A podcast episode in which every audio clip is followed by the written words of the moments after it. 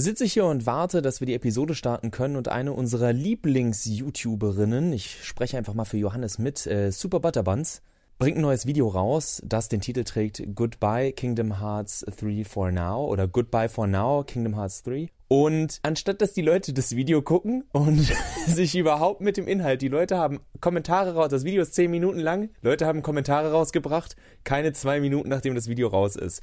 Ihr könnt euch vorstellen, wie viele dieser Kommentare wirklich was mit dem Inhalt zu tun haben und dass es nur darum geht, dass eine YouTuberin sagt, ich habe jetzt erstmal genug gesehen von dem Spiel, ich freue mich da total drauf, aber äh, ich will diese ganze Diskussion nicht mehr mitbekommen, ich halte mich da jetzt raus, ich werde keine Streams gucken, ich werde kein gar nichts gucken, ich will von diesem Spiel überrascht werden. Und die Hälfte der Kommentare ist gefühlt, wurde das Spiel schon wieder verschoben. So, so viel äh, zu unserem Prä-Episode-Rant.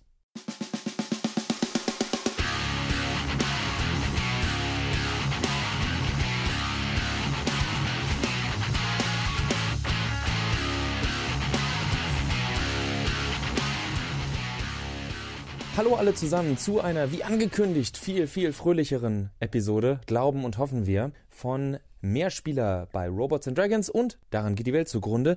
Wir haben wie letzte Woche erst gedacht, oh je, oh je, wenn schon wieder kein neues Thema kommt. Aber dann hat Sony uns den Gefallen getan und gesagt, E3, boah, brauchen wir nicht so wirklich dieses Jahr. Und jetzt wird natürlich heiß spekuliert. Wir machen das mindestens halb so gut wie der Montalk von Game 2, die sich auch damit schon auseinandergesetzt haben. Kann ich nur empfehlen, wenn ihr 40 Minuten Zeit haben wollt. Wir versuchen es halb so gut, aber auch halb so kurz, äh, lang äh, über die Bühne zu bringen und haben uns ein paar Gedanken gemacht, warum diese Ankündigung und vielleicht vielleicht auch, was kann so eine Ankündigung von so einem großen Publisher für eine Messe wie die E3 bedeuten? Sony ist ja nicht der erste große Publisher, äh, der sagt, nee, wir sind mal nicht auf der E3. Nintendo war mal nicht auf der E3, Microsoft war mal nicht auf der E3, EA, glaube ich, war auch mal nicht auf der E3.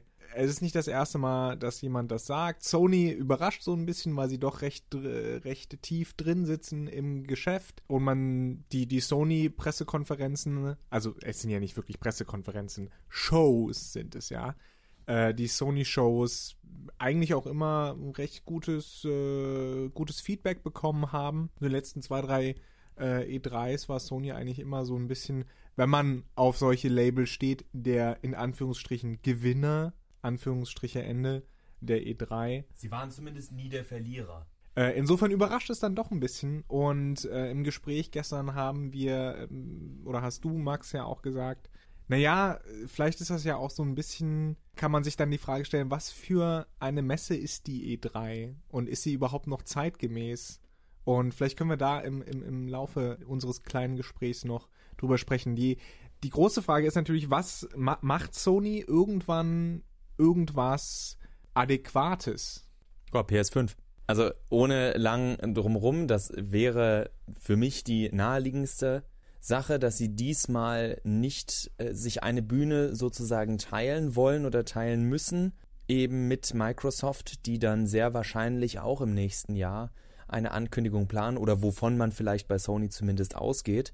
Und um sich das nicht aufteilen zu müssen, will man seine eigene Messe haben, will man eigens volle Kontrolle über dieses Event haben und ich denke, dass es darauf hinauslaufen wird. Ich denke auch, dass es eine Veranstaltung wird, die ganz viel mit Blendwerk arbeiten muss. Und das meine ich nicht mal so negativ. Aber wenn wir mal gucken, wie viele Spiele noch gar nicht raus sind für die PS4, die noch angekündigt sind. Große Titel, Ghost of Tsushima, Last of Us 2, Death Stranding. Ich gehe stark davon aus, dass wir etwas ähnliches wie schon in der letzten Konsolengeneration oder beim Übergang der letzten Konsolengeneration beobachtet haben. Es wird Cross-Titel geben, so wie Watch Dogs damals zum Beispiel Beispiel.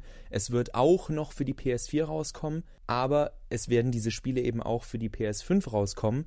Im Bestfall so, dass ja, die PS4-Besitzer sich auf die Füße getreten fühlen, aber seien wir ehrlich, der Plan von Sony ist ja sowieso, dass die Leute sich alle sofort die PS5 kaufen und dass viele Titel, auf die jetzt lange gewartet wurden, für die PS4, dass diese Titel Launch-Titel werden für die PS5. Äh, der Plan, das wäre sozusagen, das ist jetzt nicht, wir haben keine Anzeichen dafür, es klingt nur für mich, die PS5 ist das einzige, was eine so große Ankündigung wäre, dass ich verstehen würde, warum sie sagen, das wollen wir nicht auf der E3, weil die E3 in den letzten Jahren doch wieder ein klein bisschen an Bedeutung verloren hat in meinen Augen. Gerade wenn man sich letztes Jahr anguckt, wo zum Beispiel Microsoft eine, eine sehr schöne Präsentation gehalten hat, im Grunde aber wie immer nur ähm, Third-Party-Titel gezeigt hat und ein paar ganz nette Angebote und dann zum Winner der E3. Das soll jetzt kein verbittertes Sony-Fanboy-Gelaber sein, sondern die Frage war wirklich, okay, was erwarten die Leute hier eigentlich? Die Leute erwarten eine Show, aber wenn wir uns wirklich in den Mittelpunkt stellen wollen mit unseren eigenen Marken, scheint die E3 nicht der, der beste Standort zu sein. Und ich denke, Sony hat das erkannt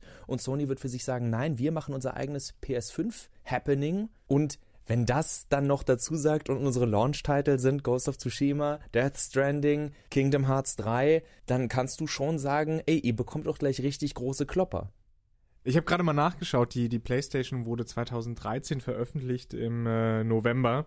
Und wenn wir davon ausgehen, dass Sony die PS ankündigt 2019 und dann 2020 herausbringt, was möglich wäre, äh, man darf aber nicht vergessen, sie, die PlayStation 4 wurde im Februar angekündigt und im November veröffentlicht. Ich meine, vielleicht machen sie das ja auch. Also ist äh, gut möglich, dass, dass wir da nächstes Jahr äh, vielleicht schon im Frühjahr etwas sehen und dann 2019 die Zeit der äh, PS5 ist. Vielleicht aber auch erst 2020, man weiß es nicht. Ähm, es ist nicht so ganz klar tatsächlich, was Sony da vorhat, diese Ankündigung. Wir wissen ja auch nicht, ob es eine, äh, ob es eine generelle Ankündigung ist. Ob sie sagen, wir sind nächstes Jahr nicht auf der E3 oder wir sind überhaupt nicht mehr auf der E3. Nicht vergessen, es ist nicht das erste Mal, dass das passiert. Es kommt zu einem, ich sag mal, interessanten Zeitpunkt, einem Zeitpunkt, wo durch ein paar Leaks, durch ein paar Gerüchte und so weiter gestreut wurde, dass die PlayStation 5 in Entwicklung ist ähm, dass es erste Dev-Kits gibt, dass es erste Hardware-Spezifikationen ähm, gibt, mit denen Entwickler dann arbeiten können.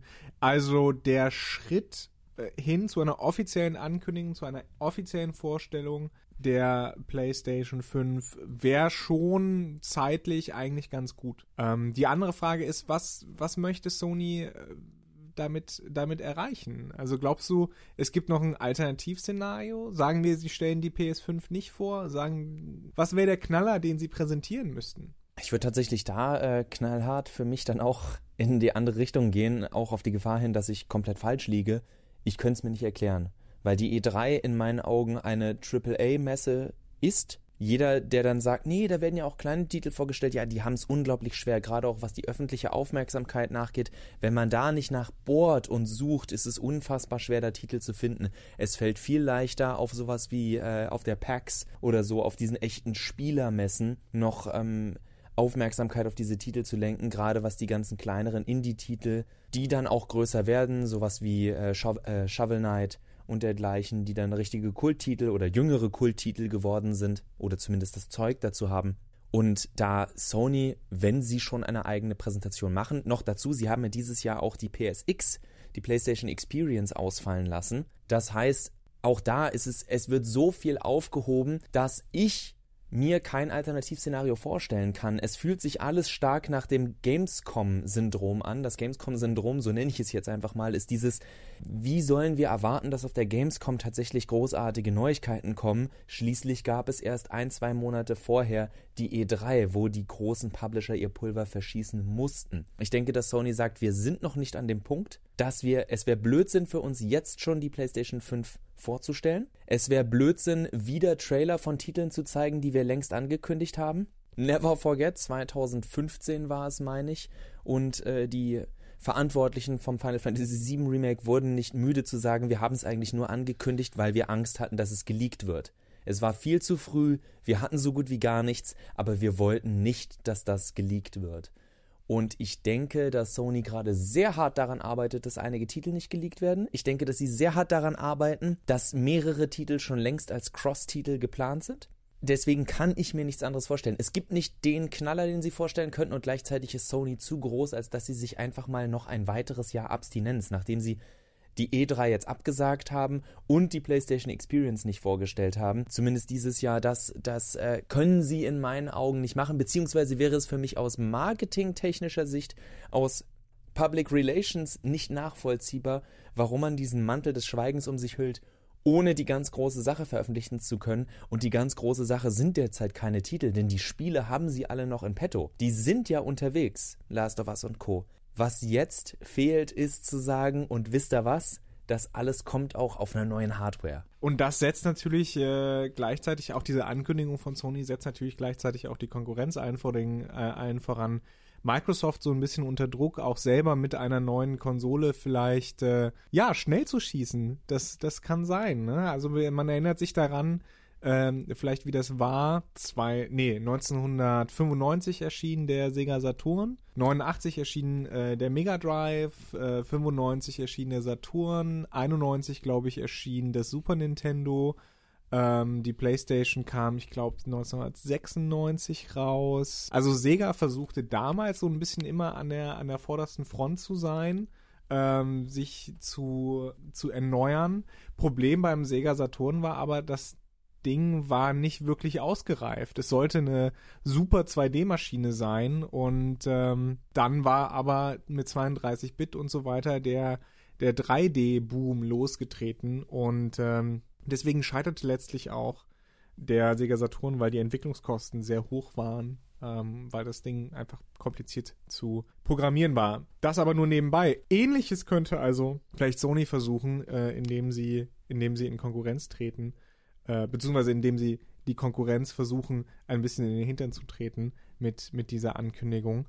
Ähm, auf jeden Fall haben sie eins geschafft, sie haben sich ins Gespräch gebracht, war aber auch nicht schwer, so viel ist momentan nicht los. Das heißt, sie sind wieder im Gespräch. Ähm, es bleibt natürlich auch so ein bisschen spannend, was dann nächstes Jahr äh, tatsächlich passiert. Ich glaube nicht, dass Sony nichts auf der E3 machen wird. Also ich glaube, die, die, die Entwickler werden zumindest da sein sie werden darüber reden, dass sie Sachen für die PlayStation 4 entwickeln. Wann glaubst du denn, äh, Max, äh, werden, werden wir erfahren, was es damit auf sich hat? Noch, noch im Frühjahr oder erst nach dem Sommer? Genau das, was du sagst, wo du auch nochmal darauf hingewiesen hast, dass damals bei der PlayStation 4 ja auch schon vorher eine Ankündigung war, dass es für mich durchaus wahrscheinlich ist, dass sie sagen, dass sie Anfang des Jahres im ersten Quartal ich hätte jetzt so März, April getippt. Wäre auch noch auf Mai gegangen, weil ich in meinem Kopf gesagt hätte, vor 2020 kommt das Ding nicht. Aber klar, vielleicht sind sie schon viel weiter und dann will man das Ding natürlich zum Weihnachtsgeschäft rausbringen, so wie das damals mit PS4 und Xbox One der Fall war. Anbei große Chance für die Xbox mit der nächsten Konsole vielleicht mal einen gescheiten Titel zu finden. Aber das nur so anbei. Dann lass uns doch jetzt noch kurz darüber reden, was das für die E3 bedeuten könnte. Also ja, Sony hat jetzt nur einmal abgesagt. Das war keine Aussage von Sony, wir kommen nie wieder auf die E3. Aber ganz ehrlich, im, im Grunde ist es für mich kein großes Problem, weil ich die E3 sehr anstrengend finde, weil sie tatsächlich nur noch Show ist, weil sie sehr wenig dem Spieler gibt. Also und nochmals, Wer den Podcast hört und weiß, ich bin PlayStation-Spieler, ich gehe gerne auf das Jahr ein, wo PlayStation oder als PlayStation gewonnen hat. Das war 2015. Was wurde da angekündigt? Bam, The Last Guardian ist noch da. Bam, äh, Final Fantasy äh, 7 Remake. Bam, Kingdom Hearts 3 angekündigt. Das sind Spiele, die sind heute, über dreieinhalb Jahre später, immer noch nicht raus. Zum Teil, Last Guardian ist ja raus. Last Guardian kam raus und die Leute haben schon wieder vergessen, dass es da ist, weil es nicht das Überspiel war, was sich alle erwünscht haben. Die Sache ist, dass bei der E3 nur eine Sache zählt und zwar, wer sieht am besten aus. Es ist eine rein oberflächliche Geschichte geworden, was in Ordnung ist, denn als jemand, der Marketing gearbeitet hat und da vielleicht auch nochmal arbeiten wird, es ist die Aufgabe von uns im Marketing zu sagen, hey, sieht das nicht alles toll aus und bitte kommt nicht zu nahe, damit ihr nicht von nahem sehen könnt, dass wir 2000 Kilo Make-up tragen und hinter dem Vorhang alles in Flammen steht. Nichts ist so, wie es scheint es muss so gut aussehen wie möglich, weswegen ich bis heute ja den höchsten Respekt habe vor Videospielherstellern und Publishern, die tatsächlich sagen, so sieht das Spiel wirklich aus. Hier seht ihr die Kanten, da sind noch Sachen, die ausgebessert werden müssen, das ist überhaupt kein Ding. Wir wollen, dass ihr an dem Werdegang dieses Spiels teilhabt. Wir zeigen euch, dass jemand eine halbe Stunde da spielt und vielleicht auch dreimal stirbt, weil er es nicht richtig kann, weil es kein äh, vor, äh, vorher aufgenommenes, von einem Profi durchgespieltes Abschnittding ist, was so die wenigsten Leute spielen können. Das ist mein großes Problem mit der E3 und äh, das hat einfach in den letzten Jahren wieder Überhand genommen, dass jeder sich übertrumpfen wollte. Weswegen ich auch absolut verstehe, dass die Leute Nintendo so mochten auf der E3,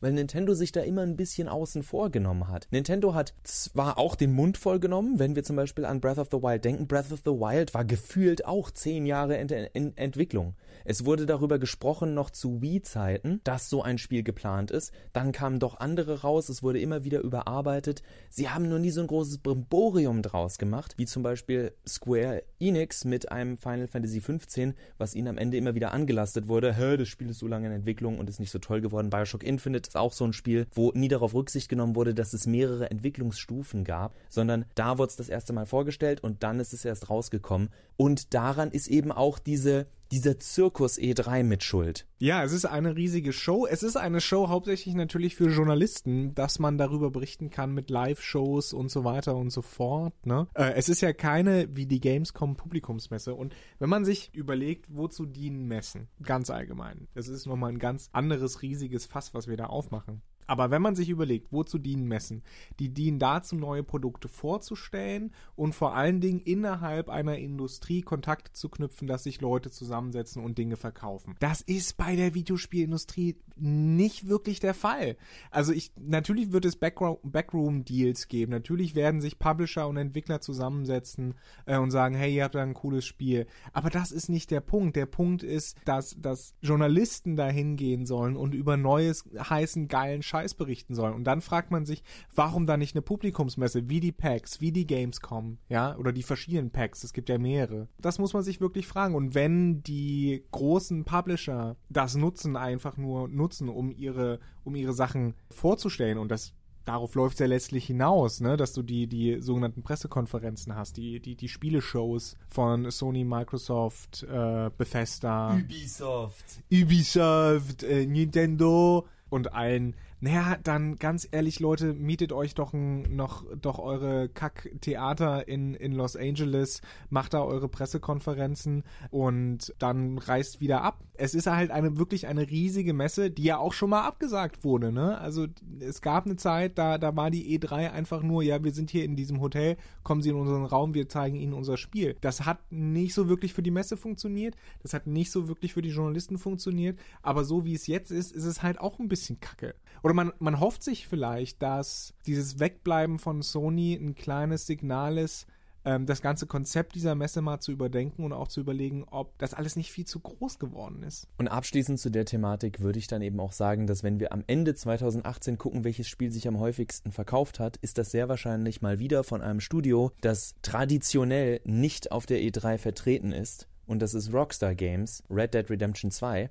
Jetzt kann man natürlich sagen, ja, die sind ja auch so ein riesiges Studio und sonst was. Ja, aber seien wir ehrlich, die meisten, die sich tatsächlich damit auseinandersetzen, gerade auch hier in Deutschland, was auf der E3 passiert, sind Leute, die sich Live-Ticker angucken, die auf Computerbild und den ganzen Seiten, die sich dann einmal im Jahr auch, also weil das machen ja tatsächlich auch die größeren Technikseiten, nicht nur sowas wie Giga und dergleichen. Die Leute, die sich mit sowas auseinandersetzen und das aktiv lesen, die kriegen auch so über ihre Kanäle auf Facebook, Twitter, ihre, äh, ihre meistbesuchten Seiten und so mit, was in der Videospielwelt vor sich geht. Im Internetzeitalter, in dem wir sind, braucht es so etwas wie die E3 ja gar nicht mehr. Da bekommt man seine äh, von YouTube direkt Bing, bing, bing ist die Glocke an, weil neuer Trailer von. Du folgst ja sowieso deinen Channeln, du bist immer auf dem Laufenden, selbst wenn du den Channel nicht folgst, wenn du dir am Tag oder in der Woche auch nur drei, vier Trailer anguckst, dann kannst du aber davon ausgehen, dass der YouTube-Algorithmus gut genug ist, um dir zu sagen, ey, dich sollte interessieren, dass dieser neue Trailer zu rausgekommen ist. Die E3 ist inzwischen eigentlich das ganze Jahr über. Wir sind die ganz, das ganze Jahr über werden wir informiert über die neuen Spiele, über die neuen Releases, über die neuen Reveals. Dieses dieses Konzentrieren von Aufmerksamkeit ist in dieser Form heutzutage gar nicht mehr nötig in meinen Augen. Und tatsächlich kann ich mir vorstellen, dass es effizienter ist, wenn ein Publisher, ein Hersteller oder was auch immer sich bei einer Show auf sich konzentriert. Und inzwischen müsste er dafür nicht mal mehr irgendein großes Kino oder so mieten, denn wie du schon festgestellt hast, die Zuschauer, der Großteil der Zuschauer ist nicht vor Ort sondern er ist zu Hause vom Bildschirm und kann es kaum erwarten, darunter zu kommentieren, obwohl das Video erst zwei Minuten alt ist. Und da möchte ich gerne nochmal an die alljährliche E3 Parodie-Pressekonferenz von Devolver Digital erinnern, die letztlich nur ihr, ihre Leute auf eine Bühne stellen, vor allem äh, in einem leeren äh, Theater und sonst nur Stockfotografien zeigen von ähm, äh, Publikum, das begeistert klatscht und, und toll ist. So kann das auch funktionieren und ich glaube, das ist wesentlich günstiger, als irgend so ein scheiß Theater in Los Angeles zu mieten. Also, so kann man es auch machen und es ist auch noch witzig dabei. Was denkt ihr, liebe Zuhörerinnen und Zuhörer, über diese, dieses Manöver von Sony? Glaubt ihr, wie Max, dass da äh, am Ende eine PlayStation 5 bei rumkommt? Was heißt das für die E3? Schreibt es uns in den Kommentaren, sagt uns, wie ihr äh, unsere Gedanken findet. Habt vielleicht selber welche und ähm, schaut YouTube-Videos erst zu Ende und dann kommentiert. Äh, bis nächste Woche. Bis nächste Woche. Die Musik wie immer von Laurie of Joanne und wirklich, guckt mal ein, zwei Videos von Super Butter Buns. Sehr gute Frau.